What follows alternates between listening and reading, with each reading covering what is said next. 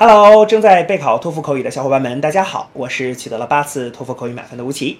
那么今天为你准备了什么样的托福口语的题目呢？我们一起来看一下吧。Students study in different ways.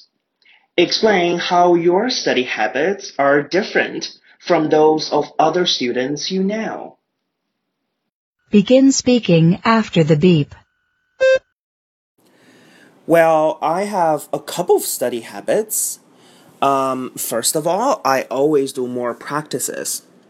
You know, most of my friends think it is a waste of time, but I think it is quite useful because while doing practices, it helps me to um, better understand the class content so I can do better at tests or exams.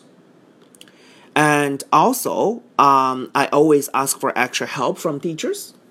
Although my friend thinks it's embarrassing, I really like it because teachers can find my mistakes and also offer suggestions.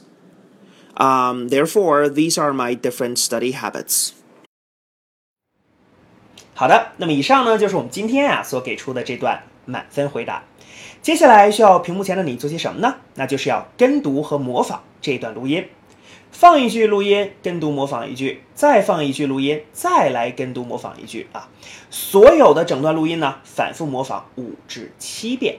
这样的话呢，相信屏幕前的你就可以掌握其中的单词、短语和句型。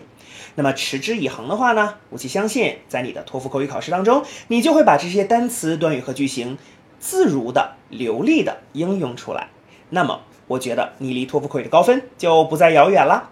同时，如果你喜欢这段视频呢，不要忘记帮我们按赞，或者是在你的社交媒体上去做转发，可以让更多的小伙伴来了解吴奇老师的脱口秀，并且加入到我们的备考大家庭中。好，请你一起加油，我们明天再见了。